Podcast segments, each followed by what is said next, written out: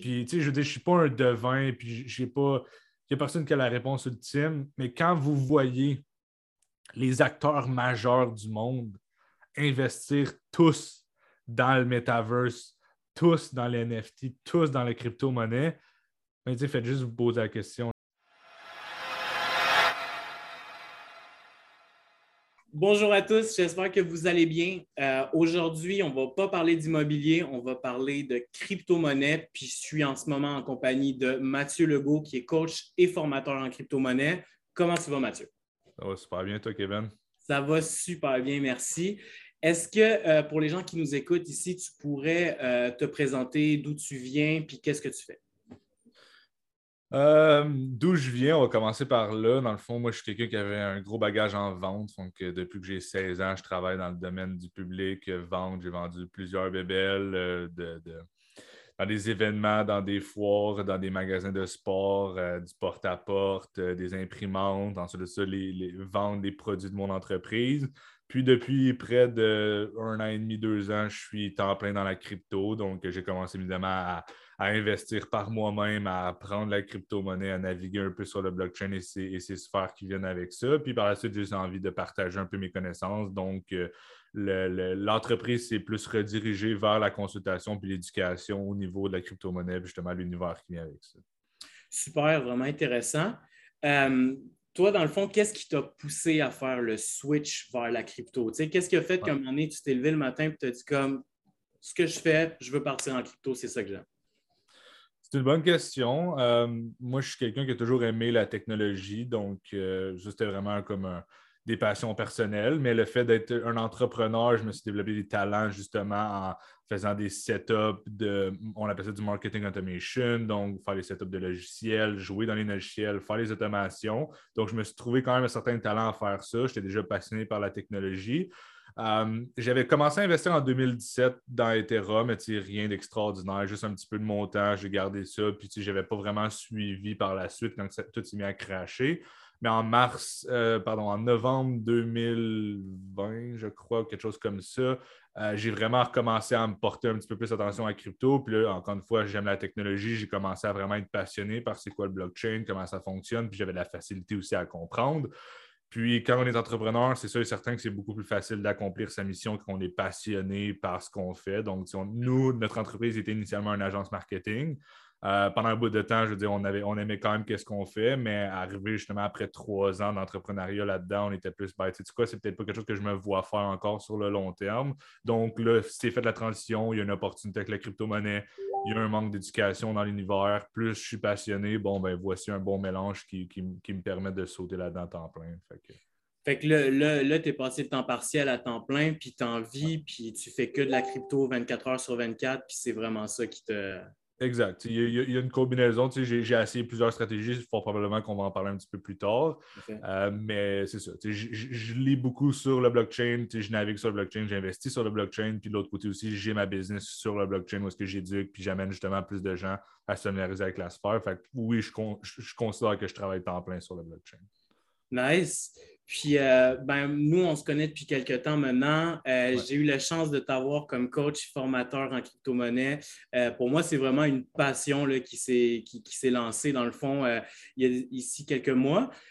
puis, j'aimerais le faire partager aux autres. Mais tu sais, pour, pour le, la plupart des gens, la crypto-monnaie, c'est compliqué. C'est compliqué. Il y a le dollar. Nous, on aime le dollar. En gros, j'aimerais que tu mettes ça le plus simple possible pour les gens. C'est quoi la crypto-monnaie? Le plus simple possible, on va faire, on va faire de son mieux. Euh, le concept crypto-monnaie était utilisé dans le passé parce que l'objectif initial était un peu de créer justement une monnaie virtuelle. En date d'aujourd'hui, je veux dire, le dollar, c'est tout un chiffre dans notre compte en banque, fait que de moins en moins d'argent papier. Mais vraiment, la meilleure façon de comprendre c'est quoi la crypto-monnaie, c'est plus de, de l'appeler des crypto-assets. Donc là, on voit un petit peu plus de régulation qui s'en vient au niveau des pays. Il y a certains pays qui ont commencé à les légaliser, certains pays qui commencé à, les traiter comme des currencies. Mais selon moi, les crypto-monnaies, c'est des crypto-assets. Donc, quand tu achètes une crypto, tu achètes le asset avec pour objectif qu'ils prennent de la valeur sur le long terme. Puis les crypto-monnaies, c'est pas juste j'achète une crypto à monte puis à descend. Derrière ça, il y a des technologies, il y a des softwares, il y a des plateformes qui sont bâties puis qu'il y a des utilités. Euh, mais c'est comparable à acheter le stock d'une compagnie en bourse. Donc, j'achète le stock de Tesla, ben, c'est parce que j'achète l'action d'une compagnie qui fabrique des véhicules électriques. Mais quand j'achète de l'Ethereum, j'achète le coin qui représente un écosystème où est-ce que les gens vont bâtir des applications là-dessus. Fait on voit un peu la nuance. Tout se fait dans l'univers du blockchain versus que la bourse. Mais la façon la plus simple de comprendre, c'est vraiment j'achète un asset. Le asset, il y a une utilité, il y a une offre de valeur, puis cette offre de valeur peut prendre la valeur comme elle peut en perdre. Puis voici, selon moi, qu'est-ce que la crypto-monnaie. C'est sûr qu'il y, a beaucoup de choses derrière ça, mais la façon la plus simple de comprendre, c'est vraiment comme ça. Parfait. Puis tu dis les crypto-monnaies, mais pour la plupart des gens, c'est une crypto-monnaie la plus populaire, le papa de la crypto-monnaie. On parle du Bitcoin. Euh, le, Bitcoin, qu'est-ce qui fait que le Bitcoin est le Bitcoin comparé aux autres crypto-monnaies? Est-ce que le Bitcoin marche comme les autres crypto-monnaies? Ouais. Le Bitcoin, c'est la fondation de tout ça. Donc, on parle de Satoshi Nakamoto, qui est le fondateur du Bitcoin. Euh, il a inventé justement le blockchain. Il a inventé le Bitcoin en utilisant la technologie blockchain. Donc, c'est vraiment la première crypto-monnaie qui a vu le jour. Euh, qu'est-ce qui est cool avec le Bitcoin, justement, c'est que c'est le précurseur, c'est lui qui a parti le mouvement. C'est la crypto-monnaie la plus sécuritaire. Comment que les miners fonctionnent, je veux dire, c'est vraiment quasi impossible à hacker ça. Euh, le Bitcoin, je vous dirais, sa seule vraie utilité en ce moment, c'est de la transfert de valeur ou le store of value, dans le sens que, comme de l'or, j'achète de l'or avec pour objectif qui prenne la valeur. C'est sûr que l'or, le matériau, il y a des utilités dans le monde physique, mais le Bitcoin, c'est vraiment un store of value. J'achète du Bitcoin avec pour objectif qui prenne de la valeur. C'est sûr que si on regarde sur une échelle court terme, il y a beaucoup de volatilité. Ça monte, ça descend, ça monte, ça descend. Mais si on regarde depuis les dix dernières années, le Bitcoin a juste monté. Il faut être capable de voir le Bitcoin comme vraiment le, leader du market, quelque chose qui va naturellement prendre la valeur parce que l'objectif, c'est de storer notre, notre value, s'assurer que notre richesse ben, va, évoluer à travers les années. Um, qu'est-ce qui est différent, c'est que c'est surtout lui, c'est la fondation de tout ça. C'est la fondation du mouvement de la décentralisation, d'une monnaie qui est contrôlée par le peuple, euh, d'une monnaie qui est pour le peuple étant donné que c'est, on, parle de décentralisation, juste pour expliquer le concept tout de suite, la décentralisation, ce que ça veut, c'est que la seule façon que, exemple, on fasse une modification au code du Bitcoin, c'est s'il y a un consensus à travers les mineurs qui minent le Bitcoin. Donc, ce n'est pas une personne, Mark Zuckerberg ou Jack Dorsey de Twitter ou n'importe quelle personnalité connue qui décide, elle, de prendre des modifications au niveau de son entreprise que le plein pouvoir. C'est vraiment la communauté puis justement le pouvoir décentralisé. Fait le, Bitcoin est contrôlé par ses utilisateurs. Puis la seule façon qu'il y ait des modifications, c'est si les, utilisateurs soient en accord avec ça. Fait le Bitcoin, justement, c'est quelque chose qui est décentralisé, euh, qui est extrêmement sécuritaire, puis que sur le long terme a démontré qu'il prenait énormément de valeur. on ne se cachera pas. C'est une longue explication pour dire c'était quoi le Bitcoin, mais il y a tellement de choses, il y a tellement de choses à dire que c'est, encore une fois, pour une audience qui ne s'y connaît pas, le Bitcoin, c'est le numéro un, c'est le premier qui est inventé, puis l'objectif, c'est de storer votre value pour qu'elle prenne la valeur sur le long terme. Principalement, c'est ça, parce que c'est juste, juste un peu trop compliqué en termes de code pour vraiment lui faire faire des activités pratiques du genre payer mon épicerie en Bitcoin, ça ne serait pas efficace, le réseau est trop lent, il est trop coûteux. Il y a d'autres alternatives pour ça, mais son avantage premier, c'est vraiment ce que j'ai mentionné. Justement, tu parles euh, d'autres alternatives. Donc, euh, j'entends beaucoup de gens dire le Bitcoin, c'est mort, euh, l'Ethereum va take over, il y a plusieurs autres coins derrière qui poussent aussi. Est-ce qu'un jour, on pourrait voir le Bitcoin complètement crasher parce qu'il y a une autre crypto-monnaie qui prendrait sa place? Euh, je n'ai pas la réponse à tout. C'est sûr et certain que moi, comment je le vois, c'est que le Bitcoin, c'est un peu, je dirais pas la monnaie des riches, parce que la beauté de la chose, c'est que, je vais juste ouvrir une parenthèse, on prend les pays du tiers-monde où est-ce qu'ils ont leur dollar qui vaut rien comparé au dollar US ou au dollar canadien. Je veux dire, on s'en va dans les pays du tiers-monde, puis pour nous, je veux dire, vivre, ça nous coûte 40$ par mois, j'exagère, mais c'est parce que leur dollar a tellement perdu de valeur qu'eux autres, sur le reste du monde, ils n'ont aucun avantage. La crypto-monnaie, le Bitcoin, par exemple, parce qu'il est décentralisé à travers le monde, tout le monde qui possède 0.01 Bitcoin a le pouvoir, justement, le même pouvoir d'achat que n'importe qui dans le monde. Parce que je possède 0.1 Bitcoin ou un Bitcoin, puis ce Bitcoin-là, il a une valeur. Tandis que mon dollar, El Salvadorien, il vaut, il vaut que dalle. Fait que ça permet justement une répartité de richesse égale à travers la planète? Est-ce que Ethereum va flipper Bitcoin? Moi, je vois Bitcoin comme le, le coin le plus sécuritaire, qui a le plus de valeur en market cap en ce moment. Tout à fait. son utilité est là pour ça, dans le sens que c'est à ça qu'il sert, puis il, y a, moins de volatilité, puis il y a moins de risques aussi à, stocker ton argent dans le Bitcoin, étant donné qu'il y a un plus gros un market cap, ça fait juste amener moins de volatilité. C'est sûr qu'il y a moins de use case qu'Ethereum. Est-ce que Ethereum va être capable de flipper Bitcoin un jour? Peut-être. Je n'ai pas la réponse parce qu'en en, termes de use case, Ethereum est beaucoup plus utile que Bitcoin, mais ça reste un excellent store of value. Fait que là, il y a des pro-Bitcoin, on appelle les Bitcoin maxi. Je veux dire, il y a du monde qui sont anti-Bitcoin. Il y a plusieurs mentalités, mais moi, je me mets dans une position où est-ce que je manage, exemple, plusieurs milliards de dollars comme des hedge funds. Je vais investir dans celui qui est le moins risqué parce que les autres investissent dans le risque. Fait que si le Bitcoin est garanti d'être le moins risqué dans toutes les crypto-monnaies qui existent, ben, il va naturellement monter. Puis ça va comme se retrouver à être une monnaie de riche, peut-être un peu. Tout le monde va pouvoir posséder 0.001 Bitcoin mais les principaux investisseurs de Bitcoin vont être les gens qui ont plusieurs milliards puis plusieurs millions à investir dedans. Ça se pourrait, encore une fois, c'est vraiment l'avenir qui va nous le dire. Il y, a, deux mentalités, mais il y a trop, selon moi, il y a trop de pro-maxi Bitcoin qui sont là pour que le Bitcoin disparaisse. C'est mon opinion. il y a beaucoup d'argent injecté dans le Bitcoin, puis ça serait quasiment impossible que tout disparaisse du jour au lendemain, même en claquant les doigts. On parle de 400 400 milliards? Euh, ben, 800 peut-être en date d'aujourd'hui, mais il a déjà été à 1,5, peut-être 1,6 trillion. Je ne me rappelle pas c'est quoi l'all-time high. Mais il y a une chose aussi qui est à prendre en considération, c'est que le Bitcoin, la façon qu'il fonctionne avec le proof of work, c'est ça fait de lui une, la crypto-monnaie la plus sécuritaire en termes justement de, de, mining. Euh, le réseau de Bitcoin comme ça, il n'est pas vraiment utilitaire, utile euh, au niveau technique, puis genre l'application pratique, si on veut. Par contre, il y a ce qu'on appelle le Lightning Network, qui est comme le layer 2 sur Bitcoin. Puis lui, il a des utilités, puis on a déjà vu justement des wallets se faire euh, euh, déployer dans les pays du tiers-monde, puis ça devient le wallet le plus utilisé pour faire des transactions sur le Lightning Network qui utilise le, le network de Bitcoin. Donc, Bitcoin, juste son network à lui, pas utilisable un layer 2 sur Bitcoin, là, ça devient vraiment intéressant parce qu'on a la scalability, la sécurité, puis justement la, décentralisation du Bitcoin qui est, dans le fond la fondation de ce network-là. Là, je, vais peut-être perdre un peu de monde, là, mais encore une fois, j'ouvre une petite parenthèse, des termes informatiques, des layers, fait des couches. Fait qu'on a la layer 1 qui est la couche principale, la fondation, l'architecture le network, bien évidemment. Puis il y a des gens qui vont bâtir d'autres couches informatiques par-dessus qui ont d'autres utilités. Fait que ça, ça reste la, fondation. Mais on est capable d'utiliser justement puis bâtir des nouvelles technologies avec la layer 1. Fait que tu simplifies encore une fois, euh, mais c'est des termes que si vous vous intéressez à la crypto, vous allez entendre souvent. C'est clair. Puis tu sais, euh, j'imagine qu'en ajoutant des layers sur ta fondation, ça rend juste la fondation encore plus solide puis plus performante. Fait que ce qui est le fun avec la technologie, c'est qu'au travers du temps, on va juste pouvoir l'améliorer.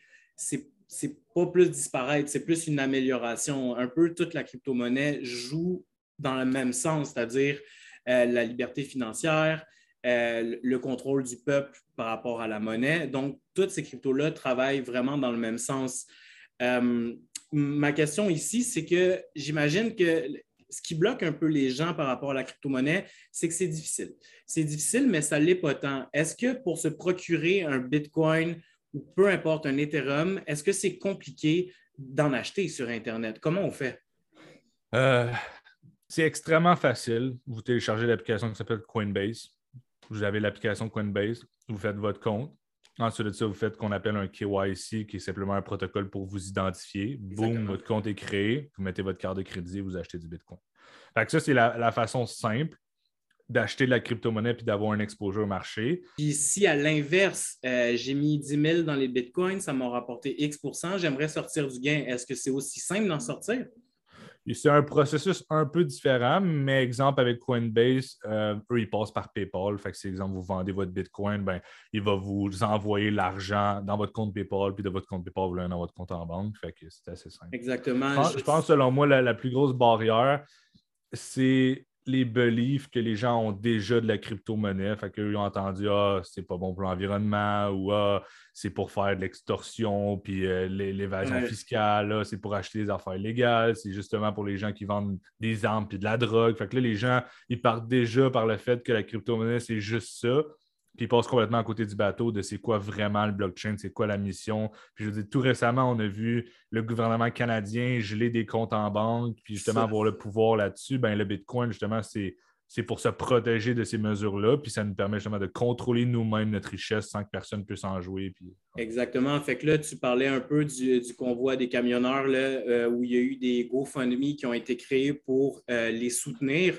Fait qu'on soit pour ou contre, c'est pas ça le débat ici. Euh, j'ai suivi les informations, puis on voit bien que Trudeau a gelé les comptes en banque des personnes, a fait échouer le GoFundMe. Puis, euh, c'est ici qu'on se dit, est-ce qu'on est vraiment maître de notre argent? Moi, si je vais travailler fort puis que je fais X par année, que je suis imposé, taxé, que j'ai travaillé à la sueur de mon front, j'estime avoir le droit de pouvoir faire ce que j'ai envie de mon argent.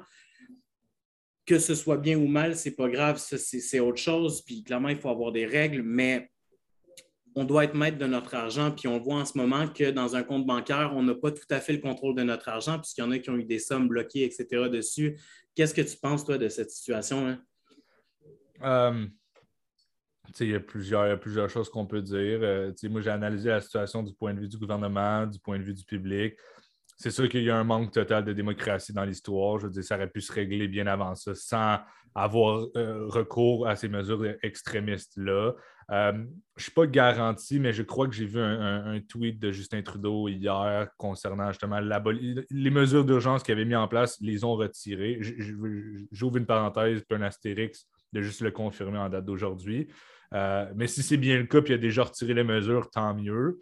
Son objectif, puis je le comprends, l'objectif du gouvernement, c'était d'arrêter ces mouvements-là parce que ça a quand même coûté beaucoup de dollars à l'économie canadienne. Si je ne me trompe pas, c'est peut-être plusieurs milliards de dollars à, le fait d'avoir bloqué les, frontières. Mais ça reste que le, peuple s'est levé de façon démocratique et de façon pacifique. Tout à fait.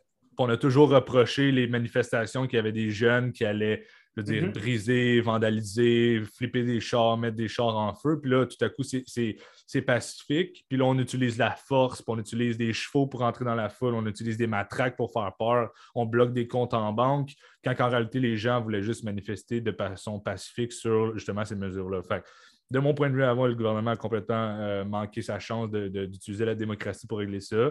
Encore une fois, c'est seul l'avenir va nous dire si c'était une bonne décision ou pas. Mais personnellement, je trouve que ça ne fait pas de sens on, est d'accord là-dessus, sur ce point-là. Euh, euh, pour revenir un peu euh, sur nos plus sur la crypto-monnaie, puis quitter un peu la, la, sans, parler, sans, partir un débat politique. puis c'est super intéressant. Puis s'il y en a qui veulent donner leur avis, je vous invite à le faire. Ça va nous faire plaisir de vous répondre.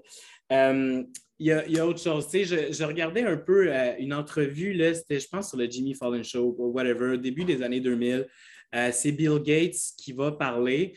Puis euh, Bill Gates, à ce moment-là, euh, Bill Gates, le, CEO de, Microsoft, etc., un gros pilier de la technologie, parlait d'Internet. Puis les gens sur le talk show étaient vraiment en train de se moquer de lui. But, but you know, I think about this, and, what about this Internet thing? Do you, do you know anything about that? Sure. What, what the hell is that exactly? Well, it's it's become a place where people are publishing information. Right. So you, everybody can have their own homepage. Companies are there. The latest information. It's wild what's going on. You can send electronic mail to people. Uh, it is the big new thing. Yeah, but you know, uh, uh it's easy to criticize something you don't fully understand, which is my position here. Go ahead. But I, I can remember a couple of months ago, there was like a big breakthrough announcement that on the internet or on some computer deal, they were going to broadcast a, a, baseball game. You could listen to a baseball game on your computer. And I just thought to myself, does radio ring a bell? you know what I mean? um, on voit maintenant ce que Internet a fait. Euh, dans le monde, puis on sait qu'on va être euh, pris avec Internet toute notre vie. C'est un moyen euh, incroyable d'information. Est-ce que tu penses, toi, que la crypto-monnaie pourrait suivre un peu cette courbe d'Internet? Parce que la crypto-monnaie, c'est comme un, une, monnaie digitale. Internet, c'est de la technologie, ça, ça va un peu ensemble. Qu'est-ce que tu en penses, toi, de ça? Ce qu'il faut, plus fort que la crypto-monnaie, c'est vraiment le blockchain. Euh, c'est vraiment ça, l'innovation technologique, parce que les crypto-monnaies, n'importe qui peut se faire une crypto-monnaie. Puis, je veux dire, en ce moment, le marché il est vraiment drivé par la spéculation, puis par les joueurs de crypto-monnaie. Donc, si je ne me trompe pas, c'est peut-être un petit peu plus que ça, mais il doit y avoir à peu près 4 ou 5% de la population canadienne qui a de la crypto-monnaie. Grosso modo, peut-être 14% de la population mondiale. Il y a des pays du tiers-monde qui sont plus avancés que nous parce que justement, il n'y a pas de compte en banque, c'est tout de suite lancé sur le blockchain. Euh, mais le blockchain, c'est vraiment ça, la vraie innovation. Puis il y a des métriques, si tu, on, parle justement du graphique, qu'on adopte plus rapidement le blockchain qu'on a adopté l'Internet, euh, l'Internet à pareil rythme. le blockchain va être là pour rester ça l'amène la transparence, ça l'amène la sécurité du réseau, ça l'amène l'interconnexion, justement, à ces différentes possibilités-là. Le blockchain, c'est aussi une façon de s'assurer de posséder des choses dans un monde virtuel qui était impossible à faire avant, comme les NFT. Donc, on est vraiment capable de s'approprier une possession dans un univers virtuel puis je veux dire, depuis l'arrivée de l'Internet, on a vu une transition vers un monde totalement physique, vers un univers de plus en plus virtuel. Ça a commencé avec MySpace, Facebook, Instagram, YouTube. On a commencé à intégrer des vidéos. Après ça, la pandémie est arrivée. On a Zoom, on a TikTok, du short form. Fait c'est toujours une transition, pas une transition, mais c'est toujours un, avancement continuel vers l'intégration de le digital dans notre monde à nous. Fait qu'on ne se comptera pas de menterie d'ici 10, 15, 20 ans. On va consommer beaucoup plus de façon virtuelle que de façon physique. le blockchain amène juste une facilité à ce niveau-là. Donc, euh, je fais, je fais, partie de ceux qui, croient beaucoup à l'avancée technologique, puis je fais partie aussi de ceux qui pensent que dans 50 ans, ça sera probablement fini l'argent papier. Euh, ah, bien, bien, bien avant ça, bien avant ouais, Je vis 50 ans pour pas trop euh, me faire ah, roches, mais ça pourrait arriver vraiment plus tôt que ça quand on voit les avantages. Dans un délai, dans un, dans un délai de 10 ans, moi, je pense que ça va être fait. Surtout le fait que le, en, date d'aujourd'hui, le, le, Canada travaille sur le UR digital. il n'y a aucune raison en, date d'aujourd'hui, avec les, les technologies qu'on a, qu'on continue d'utiliser l'argent papier. Je veux dire, ça ne sert à rien. Ça coûte de l'argent à produire de l'argent quand on est capable de faire ça tout de façon informatique. Puis je veux dire, tout, notre argent est, là-dedans. Donc, euh, je veux dire, il y a encore des gens qui utilisent l'argent papier, mais même si on n'en avait plus, ça ne sert plus à grand-chose. Ça élimine plein de problèmes. Puis en tout cas. Tellement. Puis, tu sais, je veux dire, à un moment donné, on, va juste, on le voit maintenant, les gens payent avec leur Apple Watch, les gens payent avec PayPal sur leur, téléphone. Euh, on, s'en vient vers ça, des paiements rapides, efficaces, sans papier qui traîne, sans monnaie qui traîne dans nos poches beaucoup plus efficace. Euh, tout à l'heure, tu parlais un peu du décentralisé. Fait pour la plupart des gens, c'est des mots vraiment compliqués. Fait qu'on a le centralisé, on a le décentralisé. C'est comment tu le décrirais de, façon simple, euh, ce, processus-là?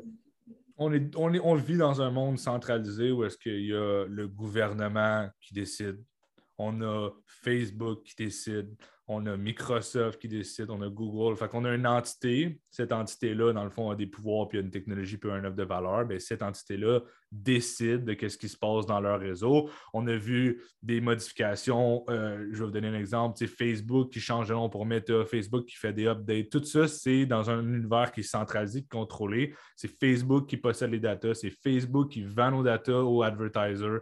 Google fait la même chose. Fait qu'encore une fois, dans un univers où il y a une entité qui est centralisée, elle a le contrôle, elle redonne dans le fond, euh, je dis, elle décide de tout. Dans un univers décentralisé, si, exemple, moi, Kevin, puis vous, auditeurs qui regardez le vidéo, vous décidez de participer au réseau du blockchain, puis vous installez les softwares sur vos, ordinateurs, etc., bien, vous faites partie du réseau, vous contribuez au réseau, puis en échange de ça, ça vous donne quand même un certain pouvoir avec les tokens que vous recevez, les rewards, puis les décisions aussi, parce que il y, a, plusieurs choses qu'on pourrait divaguer là-dessus pendant des heures, là, mais quand, j'ai mentionné tantôt que le Bitcoin, tout était décidé par un consensus des mineurs, ben, si vous participez au réseau, ben, c'est sûr et certain que vous participez à ce consensus-là. C'est sûr que quelqu'un qui mine, je veux dire, 40 fois plus que vous va avoir plus de pouvoir sur le réseau, mais ça devient le fait que c'est vraiment ceux qui participent au réseau qui décident first, puis aussi au niveau des datas. Donc, le blockchain, la beauté de la chose, c'est que toutes les transactions sont publiques. C'est un répertoire ouvert. Donc, n'importe qui qui se connecte sur le blockchain peut analyser les datas. Si moi, je vais analyser les datas de Facebook, je peux uniquement avoir les datas qu'elle veut montrer. Fait que si je veux analyser les datas du blockchain, ils sont disponibles. Il y a des plateformes qui vont prendre ces datas-là puis qui vont les, les, les, les, euh, les présenter d'une nouvelle manière, si on veut. Euh, mais tout ça, c'est public. Fait que n'importe qui peut y avoir accès partout dans le monde. Donc, en gros, si Facebook, peu importe, là, on ne va pas parler de Facebook, mais n'importe qui euh, qui déciderait de détourner de l'argent, ça serait relativement compliqué sur la blockchain puisqu'on aurait la vision sur tout ce qui se passe dans l'entreprise, c'est ça? Si, ben exemple, on avait, si on, parce que il y a, avec la transparence vient l'anonymat. Dans le sens que moi, sur le blockchain, j'ai mon adresse, c'est mon wallet, puis je fais des transactions. Mais si personne ne sait que ce wallet-là est à moi, ben, ce wallet-là est, anonyme. Mais je peux aller sur le blockchain puis je peux tracer toutes les transactions. Fait que si, exemple, au contraire, je sais que ce wallet-là appartient à Mark Zuckerberg, puis on voit des transactions sur le blockchain, on est capable de savoir l'argent est allé où, qu'est-ce qu'il a fait avec cet argent-là, si c'est de l'argent qui a fraudé, si c'est de l'argent qu'il a envoyé à quelqu'un pour whatever. Fait que tout est public mais tout est anonyme aussi. Fait il y a comme un, pour et un contre. Puis je veux dire, dans n'importe quelle innovation, ça vient aussi avec des comptes, je suis au courant. Le blanchiment d'argent, ça en fait partie. le blanchiment d'argent, ça existe depuis que l'argent comptant est là aussi. Fait c'est juste une nouvelle méthode que les gens ont développée pour faire leur activité. Mais c'est sûr et certain que l'anonymat amène aussi son, lot de, de, négatifs, si on se cachera C'est sûr, que ça va être difficile d'avoir un, système complètement parfait, mais là, on a accès vraiment à toutes les transactions euh, en temps réel, on peut absolument tout voir, tout est enregistré sur la blockchain et tout est irréversible. C'est-à-dire que si moi, je t'envoie de l'argent, euh, je ne peux pas prendre ton item puis reprendre mon argent. Ça ne marche pas comme ça. Une fois que tu as pesé sur envoyer, c'est envoyé, c'est irréversible, c'est inscrit dans la base de données. Fait que c'est un peu un moyen d'avoir euh, comme une espèce de, pas une facture, parce qu'on parlera un peu plus tard des, NFT, mais c'est vraiment pour keep track de toutes les transactions qui se passent euh, en temps réel. Donc, ça, c'est vraiment cool. Euh, euh, ça m'amène au prochain point. Là, on parlait un peu du virtuel, etc. Euh, le metaverse, on va se dire, c'est fou. Il y en a qui déboursent des millions de dollars pour s'acheter mm-hmm. des terrains dans le metaverse. Hein? J'allais dire, je pensais que tu allais dire investir dans le metaverse, j'allais dire milliards, mais oui, des millions de terrains. Des, ben, comme, mettons, ben, je parlais mettons, de Snoop Dogg qui a gaspillé X argent pour s'acheter un terrain euh, dans le metaverse. Un voisin qui s'est rajouté qui a payé cher aussi son terrain pour être à côté de Snoop Dogg. Le metaverse, pourquoi je paierais un, terrain X nombre d'argent? Je ne peux pas y aller dans la vraie vie. Pourquoi le metaverse? Euh, il faut faire attention parce que c'est pas parce que quelqu'un l'a acheté un million que ça vaut un million. Euh, là, c'est parce qu'il y a quand même une bulle, comme il y a une bulle dans n'importe quoi. On a vu le prix du bois, on a vu, je veux dire, les crypto-monnaies, le stock market, les tech stocks, tout a complètement explosé. Euh, fait que c'est normal que les gens vont dépenser plus parce que la meilleure façon de comprendre la valeur des NFT, puis justement ces assets-là, c'est l'offre et la demande. Donc, il y a une offre. Est-ce que la demande est là? Je veux dire, c'est pas plus compliqué que ça. Pourquoi une carte de hockey de Wayne Gretzky vaut aussi cher? Bon, ben, c'est une question d'offre et de la demande. J'ai l'offre, la demande est là, j'ajuste mon prix en conséquence. Donc, est-ce qu'ils est vont être capables de faire un retour sur investissement? Seul l'avenir va nous le dire. Moi, je crois beaucoup au metaverse, mais est-ce que ce terrain-là va être capable de récupérer son argent? Ça va dépendre vraiment de l'évolution puis l'adoption de ces metaverses-là, puis comment justement les gens vont les utiliser. Tout à fait. C'est un peu comme une pièce d'art. Euh, quand on l'achète au début d'un artiste, on ne sait pas à quel point cet artiste-là va devenir gros, est-ce que ça va prendre la valeur. Donc, c'est vraiment de la spéculation. Euh, par contre, qu'est-ce qu'on peut faire dans le metaverse que je ne pourrais pas faire dans la vie de tous les jours? Tu sais, pourquoi je voudrais aller dans le metaverse, me promener puis parler à des gens alors que je peux aller dans la rue puis leur parler? Mark Zuckerberg l'avait vraiment bien expliqué, le fondateur de Facebook, c'est que quand on a commencé à connecter les gens de façon virtuelle, ça a commencé par les messages textes. Fait qu'on écrivait à travers des chats, MSN, email, euh, post Facebook. Ensuite de ça, la prochaine étape de cette évolution-là, ça a vraiment été les vidéos. Fait là, on a commencé à se filmer, on a commencé à s'envoyer des vidéos. Après ça, on a commencé à justement avoir des vidéoconférences où est-ce que là, on peut vraiment commencer à se parler, les deux être dans des pièces différentes, puis quand même avoir une interaction. Fait toujours dans l'objectif de connecter davantage avec les êtres humains, rapprocher les êtres humains à travers la connectivité virtuelle. Donc, la prochaine étape, ça va vraiment être dans comme dans un jeu, mais de, de façon plus immersive. Donc, le metaverse, ça va tout simplement permettre aux gens de, de connecter encore plus de façon immersive. Puis, tu sais, je ne veux pas je, vais mentionner de quoi qui, de mon humble opinion, on vit déjà dans une forme de metaverse, c'est juste pas assez immersif, mais comme je dis, on, on s'est-tu déjà rencontré dans le vrai monde, euh, Non, puis on, mais on a passé on a passé plusieurs heures à discuter. Les gens vont écouter cette vidéo-là, puis ils ne nous ont jamais rencontrés dans le monde physique. La seule façon qu'on connecte en ce moment, c'est à travers des, caméras, des, plateformes, des logiciels, du code. Fait je veux dire, dans mon livre à moi, on est déjà un peu dans une forme de réalité virtuelle. Les gens, ils ont leur identité physique, mais ont aussi un profil Facebook, un profil Instagram, ils ont un profil TikTok. Il y en a qui créent du contenu, ils s'affichent, mais il y a des gens qu'on rencontre jamais dans le monde physique. La seule façon qu'on les voit, c'est à travers une plateforme de réseaux sociaux. Donc, le metaverse, ça va justement être à travers des outils comme des cases de réalité virtuelle, aller dans un jeu de façon à avoir l'impression d'être là. Si vous avez déjà essayé un casque de réalité virtuelle, vous savez de quoi je parle, mais ça va être justement la prochaine étape de cette connectivité-là. On ne sera pas physiquement ensemble, mais virtuellement, on va l'être. Puis c'est juste une étape de plus dans l'évolution de, la technologie. Puis euh, moi, en ce moment, euh, si je voudrais faire de l'argent ou investir dans le metaverse, est-ce que c'est quelque chose qui est possible? Il y a des projets crypto qui sont des plateformes de metaverse, on peut le dire comme ça, qui vont build des metaverses. Euh, là, je veux juste faire attention, tu sais, il y a ce qu'on appelle des buzzwords ou des trends. au début, c'était la crypto, blockchain, tout explosait dès que tu avais le mot attaché à ça. Après ça, c'était NFT. Tout était NFT, tout était justement, bon, ben, ça l'explose, c'est NFT. Après ça, il y a le terme Web3. Là, tout est Web3, tout est Metaverse. Fait que les gens abusent le mot, mais c'est juste pour qu'on soit clair. Web 1 était tout simplement l'arrivée d'Internet. Web 2 est l'arrivée justement des plateformes comme Facebook, Google, puis de réseaux sociaux, etc. Web 3, c'est la connectivité de ces plateformes-là avec le blockchain. Donc, juste pour fermer le terme du Web 3, le metaverse, le metaverse va prendre forme quand on va avoir justement une possibilité de naviguer d'un univers à l'autre, toujours en restant dans le monde virtuel. Fait que, il n'y a pas un metaverse, ça n'existe pas. Le metaverse, la définition même, c'est une réalité virtuelle. Fait que, c'est pas je, me connecte dans un jeu puis j'ai avec mon clavier. C'est pas ça le metaverse. Ça, c'est un jeu. Les gens vont utiliser le terme metaverse mais en réalité, le metaverse, ça va vraiment avoir lieu quand que les gens vont commencer à mettre des lunettes de casque réalité virtuelle, vont aller se promener dans une plateforme, puis de cette plateforme-là, vont pouvoir naviguer d'un monde à l'autre. Là, on va avoir un univers virtuel, pas une plateforme, un univers. Fait que ça, selon moi, c'est vraiment ça le metaverse. Fait que, il y a façon d'investir à travers des projets de crypto-monnaie. On a vu Facebook changer de nom pour Meta, Microsoft Apple, je veux dire, toutes les compagnies sont en train de flipper vers ça parce que ce que vous devez comprendre, c'est tout ce qu'on a dans le monde physique va exister dans le monde virtuel. On va avoir des maisons, des appartements, on va avoir des chars, on va avoir du linge, on va avoir des outils, on va travailler. Il y a des gens qui vont vivre dans le metaverse totalement. Idéalement, c'est ce qu'on ne voudrait pas, mais tout ce qui existe va se, transiger dans le metaverse. C'est comme ça va se passer. Puis juste pour finir un peu sur le metaverse, pour que les gens comprennent bien, il y a le casque de réalité virtuelle qui est vraiment, je mets un casque, puis j'ai l'impression d'être dans un autre monde parce qu'on a vraiment une dimension 3D, un jeu vidéo ultra développé. Puis il y a le casque de réalité, euh, excusez-moi, la, réalité augmentée, qui est tout simplement des lunettes comme ça, qui vont projeter autour de moi des éléments virtuels. Je crois que la réalité augmentée va prendre beaucoup de place parce que ça va nous permettre de rester dans le monde physique, mais d'avoir un univers qui est plus connecté.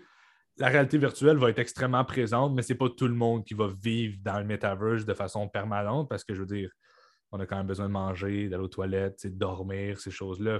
Il y a des gens qui vont s'évader dans ce monde-là, mais je crois que la réalité augmentée va dominer plus la réalité virtuelle parce que c'est pas tout, même moi qui est un bon gamer qui aime la technologie, j'irai jamais passer toutes mes journées dans, la réalité virtuelle. Je pense que c'est un peu, euh, à un certain point, c'est ça que je veux ça l'amène son lot négatif aussi. Il y a beaucoup de gens qui pensent à des solutions pour dans 10, 20, 30 ans. Puis peut-être, c'est peut-être possible qu'un jour on soit chez nous, puis on, soit dans des cabines géantes, puis on pourrait aller faire du ski, puis dans cette cabine-là, on ressentirait vraiment les effets du ski. Ça pourrait être quelque chose. Puis tu sais, c'est le fun parce que ça couperait un peu les barrières des frontières. Euh, si j'ai envie d'aller me promener dans le metaverse à Paris, ben, ça serait quelque chose qui serait possible. C'est une, une, façon un peu de s'évader tout en restant sur Terre. Donc, c'est plutôt cool. Euh, le, Metaverse, tu parlais aussi euh, du, des NFTs tantôt. Fait que là, on, sait qu'il y a une énorme bulle sur le NFT. Euh, le NFT avec les petites images pixelisées qui pouvaient se vendre jusqu'à, je crois, c'est 1,3 million que Bieber a acheté le sien le NFT, sans passer par euh, tout ce qui est les, petites images, etc., c'est quoi un NFT? Excellente question, encore une fois. Euh, non-fungible token, la meilleure façon de comprendre c'est quoi un non-fungible token, c'est de comprendre c'est quoi un fungible token. Donc, euh, le dollar canadien, le dollar US, le Bitcoin, l'Ethereum, tout ça, ce sont des fungible tokens. Donc, un fungible token, c'est un token transactionnel. Il existe 21 millions de Bitcoin total, pas en circulation, mais il va en avoir 21 millions qui existent. En ce moment, il y en a 18 millions en circulation. le dernier va être miné en 2130, quelque chose comme ça. Fait que ça, c'est comment que l'algo fonctionne. Mais quand que je transige un, Bitcoin, on s'en fout de savoir lequel que j'ai dans les 21 millions parce que chaque Bitcoin a la même valeur. Fait que chaque dollar de 20, chaque billet de 20 dollars vaut 20 dollars. C'est du transactionnel. Lui que j'ai n'a pas d'importance. Quand on arrive dans un non-fungible token, la différence, c'est que ce n'est pas le même token sur le blockchain. Puis quand j'arrive, mettons, avec une carte d'hockey de Wayne Gretzky, ben, si c'est une carte d'hockey de Wayne Gretzky de telle édition, elle vaut plus cher. C'est une carte, on est d'accord, mais c'est une carte qui, a, qui fait partie d'une collection, puis cette collection-là vaut plus cher. Donc, quand on arrive avec un non-fungible token, la différence, c'est qu'encore une fois, on détermine combien de tokens vont exister. Fait que, c'est exemple, j'en crée 10 000. Ce que je peux faire, c'est de faire en sorte que chacun des tokens soit différent. Fait un Bitcoin, tous les, les 21 millions de Bitcoin sont pareils, ils ont toutes la même valeur, peu importe lequel qu'on a. Quand on arrive dans une collection NFT, c'est que chaque NFT peut être autant différent. Ça peut être une vidéo, ça peut être une image, ça peut être n'importe quoi, mais aussi peut avoir une valeur différente parce que ce n'est pas la même chose. imaginez un univers où est-ce que, le meilleur exemple, c'est l'immobilier. Vous êtes dans l'industrie de l'immobilier, ça va arriver, c'est inévitable, il y, a, du monde qui travaille là-dessus. Imaginez dans le fond que vous arrivez sur une rue, OK? Puis la rue, il y a 50 maisons. Bien, chaque maison, le contrat de possession de cette maison-là, c'est un NFT. La raison pourquoi vous voulez un NFT pour le contrat de possession, c'est que derrière le blockchain, il y a ce qu'on appelle des smart contracts, contrats intelligents.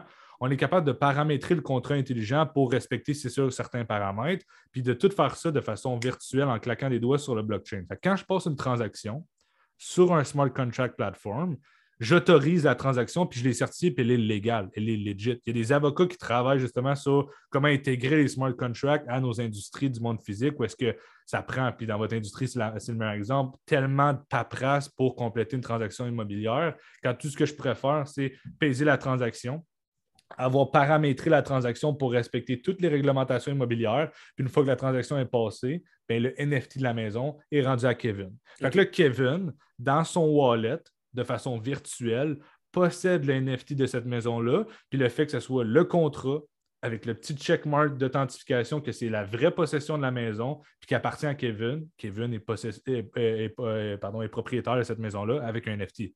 Kevin veut vendre sa maison, passe une transaction immobilière, vend l'NFT au nouveau propriétaire. Moi, Mathieu, achète la maison pour 400 000 le nouveau NFT m'appartient. La transaction a respecté les paramètres immobiliers, le NFT est rendu à moi, je suis le propriétaire de cette maison-là. L'objection de Ouais, mais je peux screenshot ton NFT, c'est bien beau, tu peux screenshot, tu peux avoir l'image, mais tu ne le possèdes pas. C'est là la différence que les NFT amènent, c'est le fait de posséder des choses de façon virtuelle. Puis ça, c'est le, gros, la grosse innovation du NFT, c'est ça. En ce moment, les gens les utilisent pour créer des images de singes parce que ça, c'est le trend. Mais éventuellement, tout va être des NFT. Il y a Solana qui travaille avec des marchands pour intégrer chacun des produits en NFT. Fait que tu passes une transaction, tu achètes une, Rolex qui est certifiée du bon contrat, du bon token. J'ai la, la montre avec le NFT. Fait que là, je veux vendre ma montre. Comment tu peux t'assurer que c'est une vraie montre? Je veux voir l'NFT. Est-ce que c'est un vrai NFT? Puis c'est facile à valider si c'est le vrai ou pas. Tu vas voir sur le contrat, tu vas aller à la transaction si c'est un contrat certifié. Fait que là, on vient d'éliminer toutes les contrefaçons possibles. Je ne sais pas si tu l'as vu aussi, Logan Paul a acheté une boîte de cartes Pokémon. 3 millions. C'était des fausses.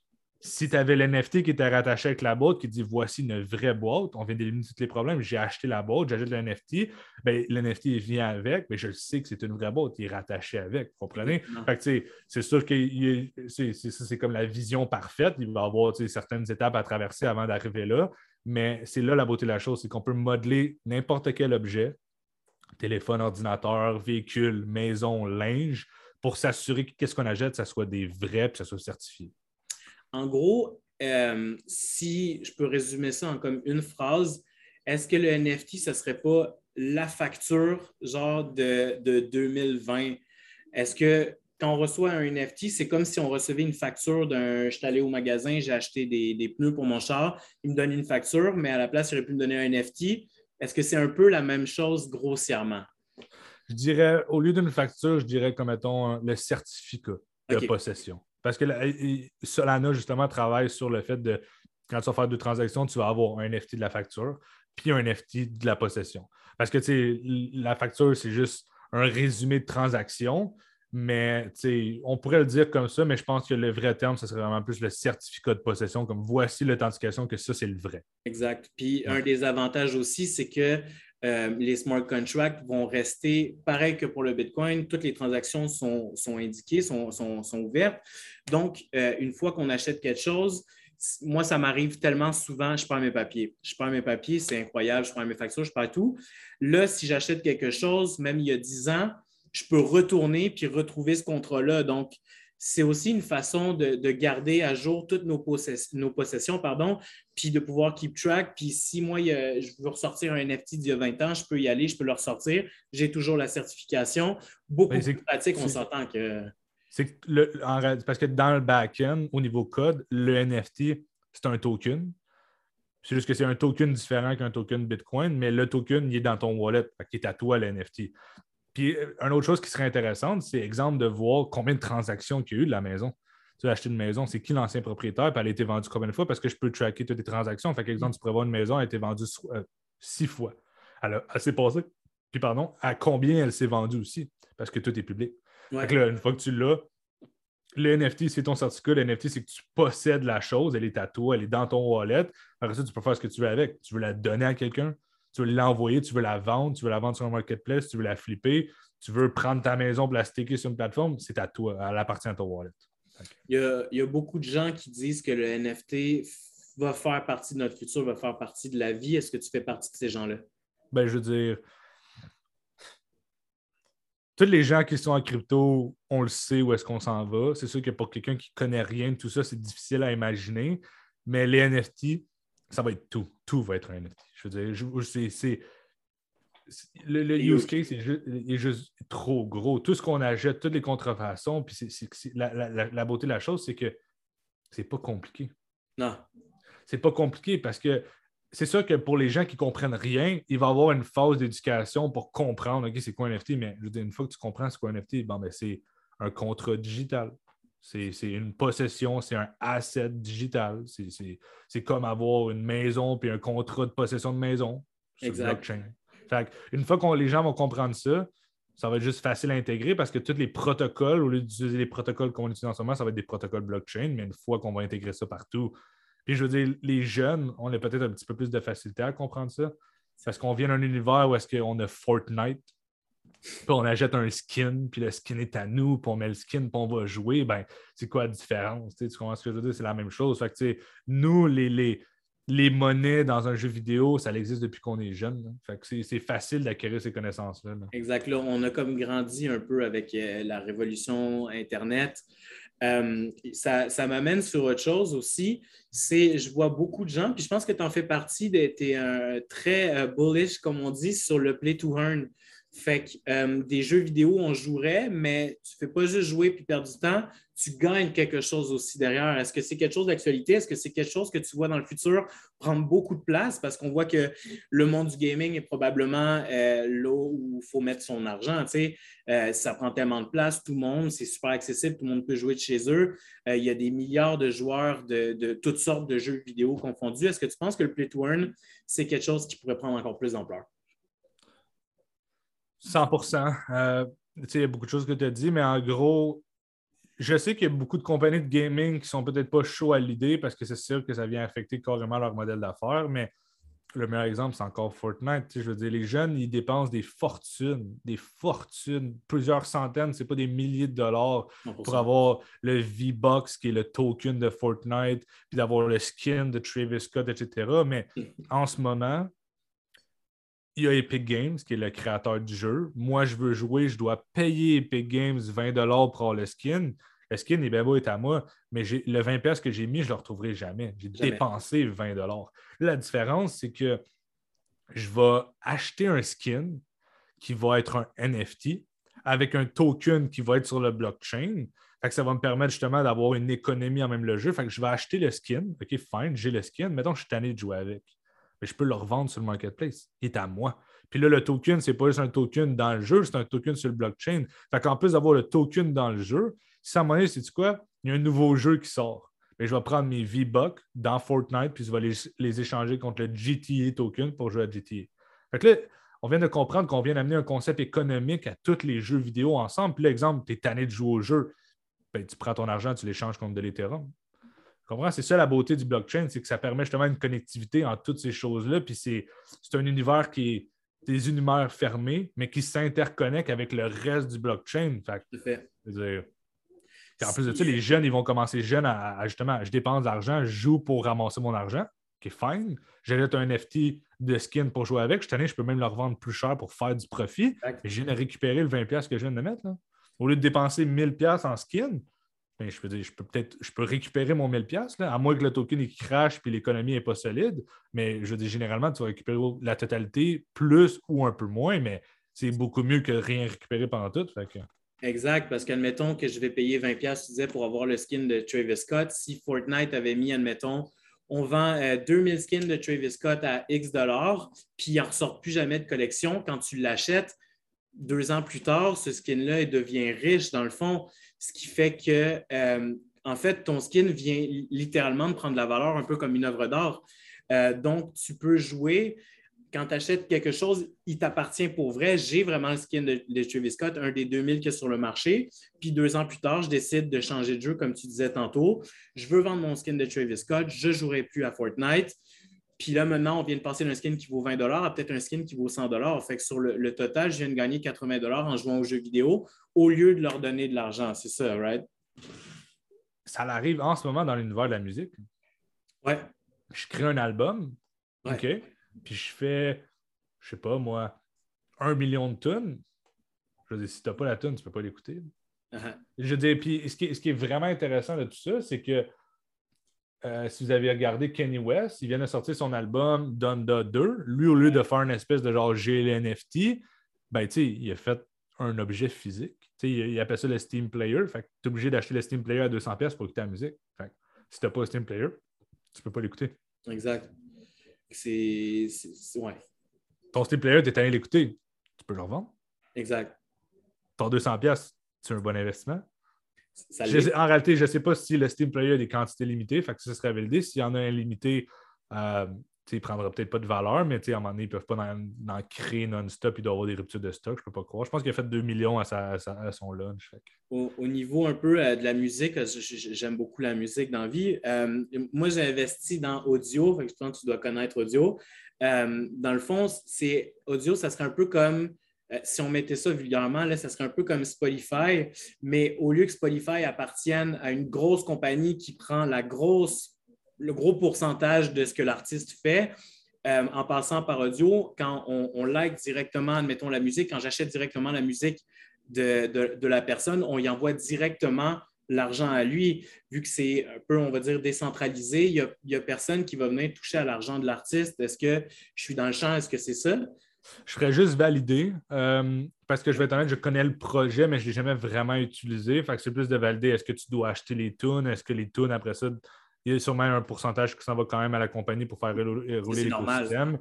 Mais la différence, c'est que c'est pas Spotify qui possède les choses, c'est vraiment l'artiste. C'est vraiment là la mission de même parce que Tory Lanez a sorti un album. Puis c'était CNFT. C'était son album à lui. Il n'y a, pas de, a pas de maison d'édition, il n'y a pas de plateforme Spotify. Fait que c'est vraiment moi, je sors mon album. puis l'argent que je fais, ça va directement à moi puis mon équipe. Exact. la, dynamique est vraiment différente. Puis moi, quand je l'achète, j'encourage pas une, une, multi-million euh, grosse compagnie, j'encourage directement l'artiste qui vend ses possessions directement au lieu que ce soit quelqu'un qui vend des possessions de droits, etc. Euh, donc, en, gros, là, ça serait directement pour le peuple, pour les artistes, pour les gens qui créent, pour les créateurs, et non pour les grosses compagnies qui s'en mettent plein les poches. La mission, ben, c'est vraiment, c'est comme tellement d'actualité, mais la mission même de la décentralisation, au sens pur, c'est qu'il n'y ait plus de gouvernement. La, si tu décortiques cette mission-là au sens pur, c'est qu'il n'y ait plus de gouvernement, que ce soit la décentralisation qui possède. Ça veut dire que les, ceux qui possèdent le, le, token ou whatever, parce qu'il y, a des DAO qu'on n'a pas abordé. Je ne pense pas que c'est nécessaire non plus de rentrer trop en détail dans ces affaires-là, mais d'avoir un gouvernement décentralisé où est-ce que c'est le peuple qui décide, où est-ce que tu te connectes sur une plateforme, puis chaque personne, chaque individu a un token, puis c'est ton pouvoir de vote dans l'écosystème. Et je veux dire, il y a plusieurs façons de le voir, mais la décentralisation, c'est de faire en sorte que ce ne soit pas un groupe d'individus qui décide pour tout le monde, mais que tout le monde décide ensemble et qu'il faut un consensus. C'est comme ça que la crypto fonctionne. Est-ce que ça va vraiment jouer comme ça? Ça me surprendrait vraiment, parce qu'en même temps, non plus, ce n'est pas tout le monde qui a les connaissances et qui devrait prendre toutes ces décisions-là, selon moi. Euh, mais c'est ça, la mission même de la décentralisation reste d'abolir toute forme de contrôle. Puis, euh, surtout avec le fait que je dis le gouvernement canadien peut, je pense, comme je dis, comme j'ai dit au début de l'entrevue, je pense qu'ils ont aboli les mesures, mais ça se peut que ces mesures-là de, de, euh, excusez-moi, mais de, déclarer les transactions à la FinTrack soit quelque chose de permanent. À valider encore une fois, parce que si un autre gouvernement vient au pouvoir et abolit ça, je veux dire, ça peut changer. Exact. Euh, dans le fond, euh, moi, j'aimerais savoir si euh, je m'appelle euh, X puis j'ai aucune connaissance dans les cryptos. Là, je veux commencer.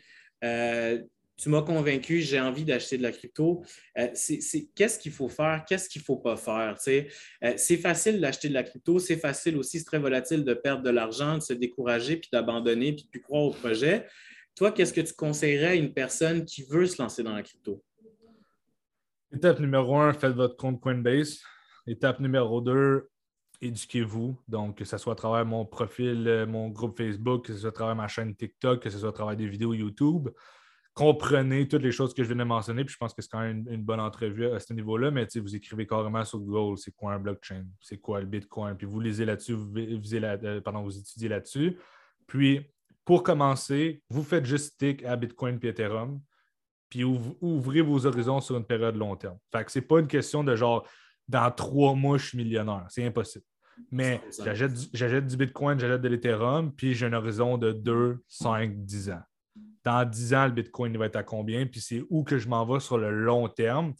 Fait ouvrez votre compte Coinbase, on s'éduque, on commence par Bitcoin et Ethereum, on a une vision long terme, je l'étudie ça. Euh, Vas-y. Ah, c'est ça. Puis, euh, puis l'autre que j'allais dire, c'est euh, je l'ai, je l'ai, il m'est sorti de la tête, là, mais euh, bref, ça, ça, ressemble quand même à ça. Je pense que c'est quand, même, un bon début. Euh, puis, ah oui, c'est ça. Le plus important, mettez pas toute votre fortune là-dedans. Mettez de l'argent que vous êtes à l'aise de perdre complètement. Fait que si pour vous, c'est 200 pièces si pour vous, c'est 2000, si pour vous, c'est 10 000, vous êtes, je mets ça là avec un horizon long terme. Je continue de m'éduquer. Je stick aux deux plus gros projets. Puis si jamais ça plante, ça plante puis vous perdez de l'argent seulement quand vous vendez. pour commencer, moi, j'irais vraiment comme ça. Puis une fois que vous allez mettre 200 dans Bitcoin, vous allez avoir un petit feeling de c'est quoi mettre de l'argent dans un investissement. Euh, puis comme je vous dis, c'est vraiment important de ne pas mettre tout votre argent d'avoir un, horizon long terme parce que sinon, vous allez vous faire des fausses attentes et vous allez être déçus. Exact. Il y a, deux, trois ans en, crypto-monnaie, je vais être honnête, euh, j'ai mis de l'argent, puis là, je m'attendais à être riche, un, peu tout ce que les, gens pensent que ça va faire. Puis euh, j'ai perdu tout mon argent parce que je n'ai pas été patient, j'ai acheté dans quelque chose, ça a baissé, j'ai ressorti tout de suite. Ce n'est pas du tout ça qu'il faut faire. Il faut, faut, lire, se renseigner sur le projet. Si le projet nous plaît, on en achète, puis on laisse ça euh, fructifier sur le long terme. On n'oublie pas qu'on est là pour les 10, 15, 20 prochaines années sur du très long terme. Euh, moi, ce qui m'a vraiment aidé, au début, quand je te disais, j'ai mis un peu d'argent, j'ai vraiment tout perdu. Puis quand j'ai décidé deux ans plus tard de me relancer là-dedans, je suis venu te voir directement. Je suis venu te voir directement parce que cette fois-ci, je voulais juste pas lancer mon argent. Puis je crois vraiment au projet de la crypto-monnaie, mais il faut, s'éduquer là-dessus. C'est super important. Puis tu sais, euh, j'ai pris ta formation. Puis honnêtement, depuis, euh, je pense que la majorité des décisions que je prends déjà sont vraiment plus réfléchies. Je ne vais pas juste me connecter à la journée. Ah, mon Dieu, je vais en acheter, c'est le fun. J'étudie un peu plus mes choses. Je sais qu'est-ce que j'achète. Je comprends ce que je fais. Je comprends quand je l'achète puis quand je dois le vendre. Euh, c'est des choses qui m'ont permis de, de clairement comme retrouver un, retour sur investissement par rapport à ta formation. Euh, toi, qu'est-ce que tu as vraiment dans ta formation? Pour les gens qui ne nous entendent pas, moi, je la connais un peu plus, mais qu'est-ce que tu offrirais pour quelqu'un qui connaît vraiment rien ou qui en connaît un peu plus ou qui est vraiment fort? Qu'est-ce que tu offres à ces gens-là?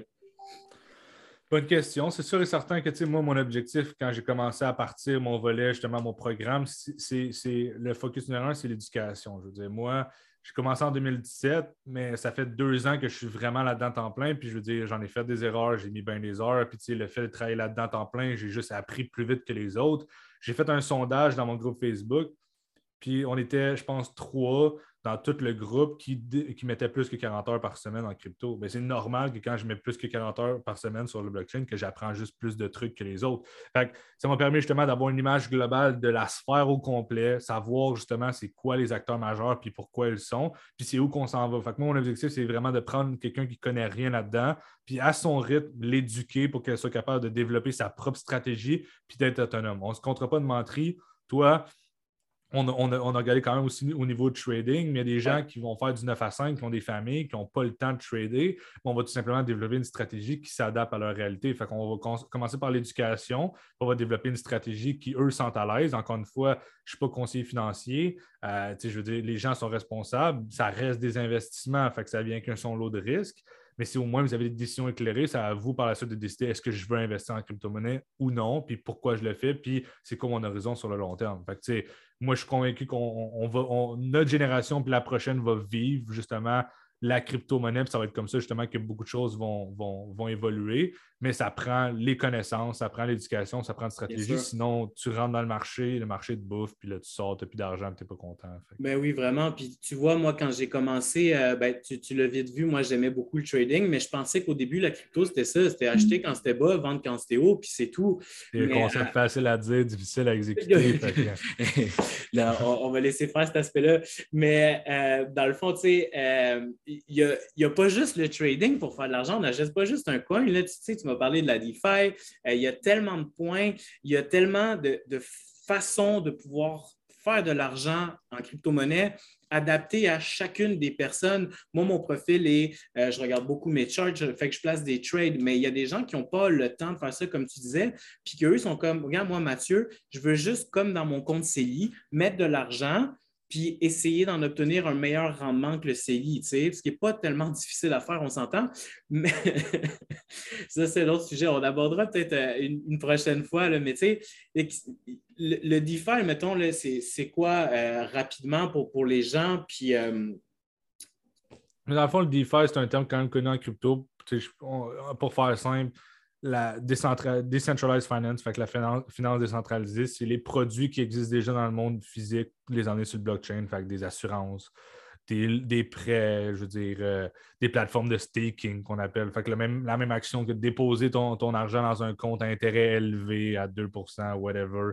On peut les staker puis faire beaucoup plus que 2% par année. Fait c'est d'offrir des produits financiers sur le blockchain, puis je veux dire, il y, a, des belles choses qui évoluent. Puis juste pour vous donner une idée, sur la plateforme crypto.com, qui est une des plateformes les plus connues en ce moment, tu peux staker ton argent puis faire 14% par année. Puis là, on ne parle pas de staker du Bitcoin qui est volatile, on parle de staker un stable coin qui est dans le fond l'équivalent du dollar sur le blockchain à 14% par année. C'est le double de ce que le, stock market average sur le long terme à, ton argent qui dort dans un compte. Fait que, ton compte en banque qui fait littéralement 0% par année dans ton compte d'épargne, ton compte chèque, en plus de se faire frapper par l'inflation. Puis là, ton USDC, qui est ton stablecoin sur crypto.com, te rapporte 14% par année. c'est pas tough à faire. Quand tu sais comment le faire, euh, c'est vraiment pas tough.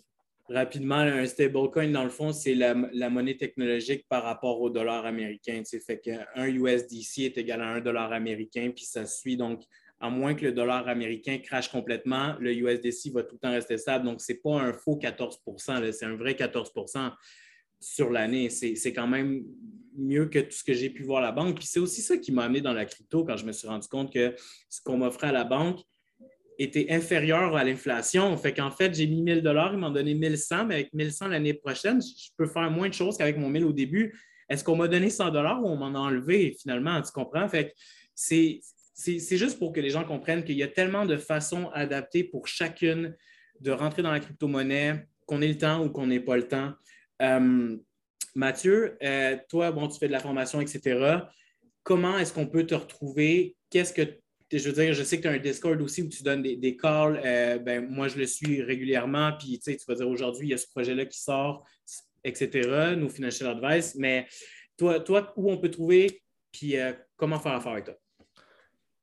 Bonne question encore une fois. Euh, j'ai mon groupe Facebook ou sur TikTok. Sur TikTok, c'est plus du contenu, mais c'est pas facile de clavarder avec les gens parce que on ne peut pas envoyer des messages à n'importe qui. Mais on mettra au pire le lien de mon groupe Facebook. Vous m'écrivez en privé, vous rejoignez le groupe Facebook, puis vous avez des questions. Je veux dire, on prend un appel comme là, puis on discute davantage. Puis après ça, on va voir si, c'est un bon fit. Euh, pardon, mais mon objectif reste encore une fois d'aider les gens à, se lancer là-dedans, puis de, la bonne manière aussi trop de gens arrivent là-dedans, pensent que c'est trop facile, mettent de l'argent, font peut-être de l'argent, finalement, deux semaines plus tard, ils ont tout perdu, puis ne comprennent pas pourquoi. Ben, je veux dire, tout ça peut être évité si on sait ce qu'on fait et on est éduqué.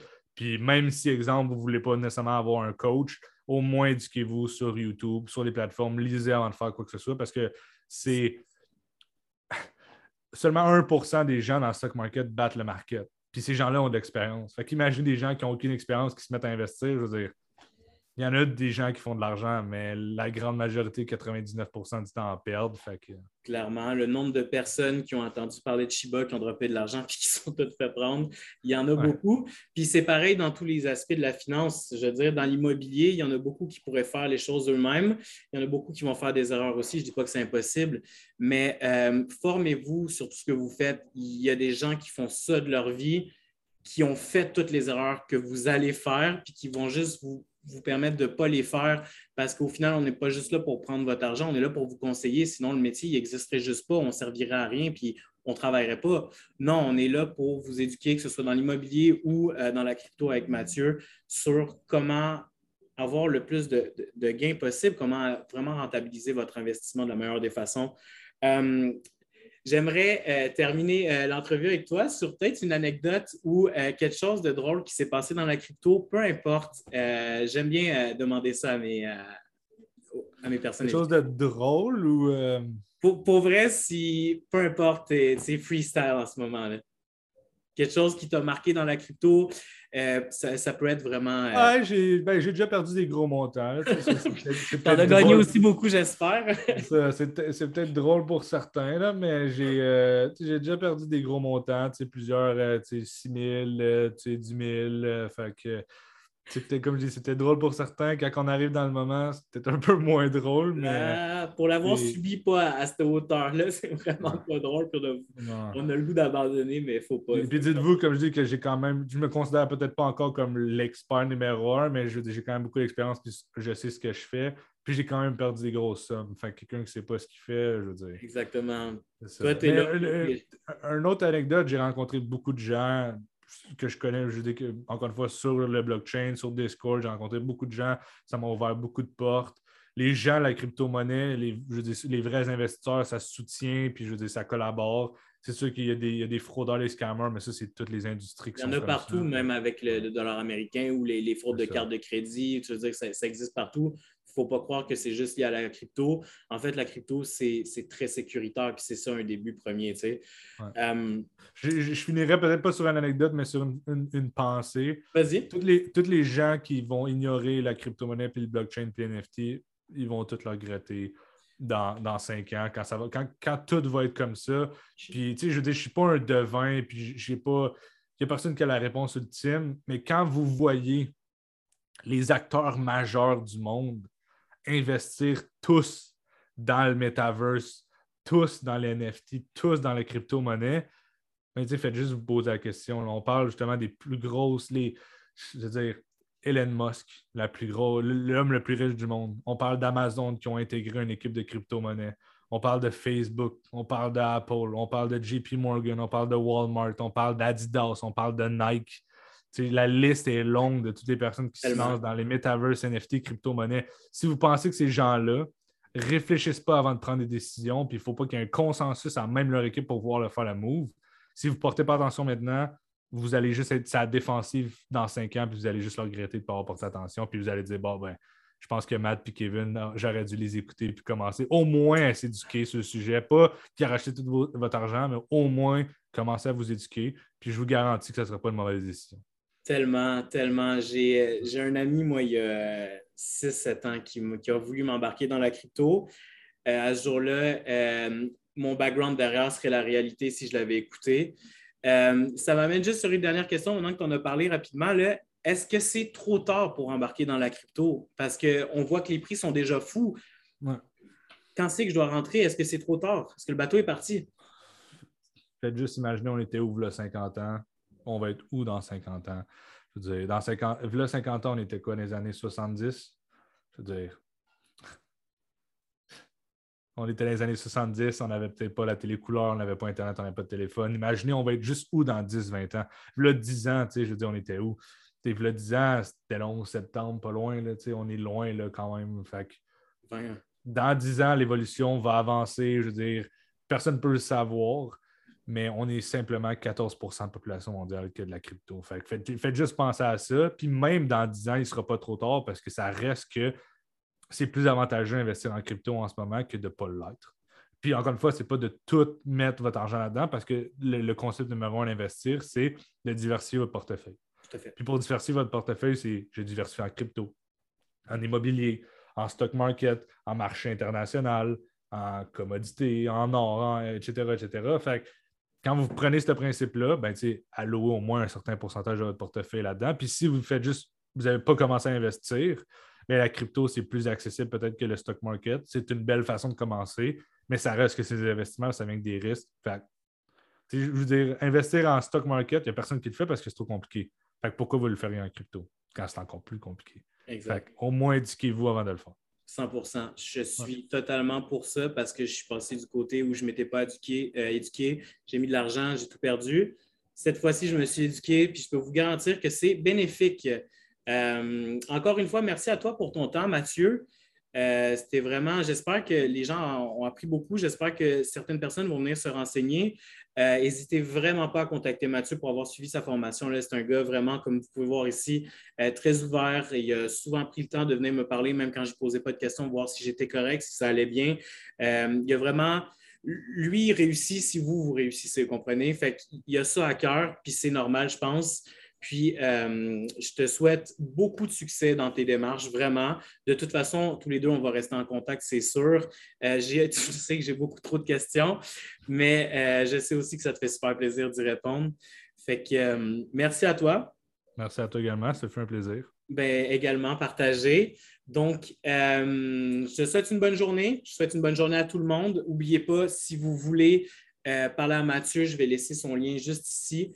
Puis euh, le mien est ici si vous voulez diversifier euh, vos, investissements, pas juste dans la crypto, mais dans l'immobilier aussi ou dans tout ce qui englobe la finance. Donc, sur ce, merci à toi. Passe une excellente fin de journée. Vraiment. On se rejoint bientôt. Bien sûr. Ciao.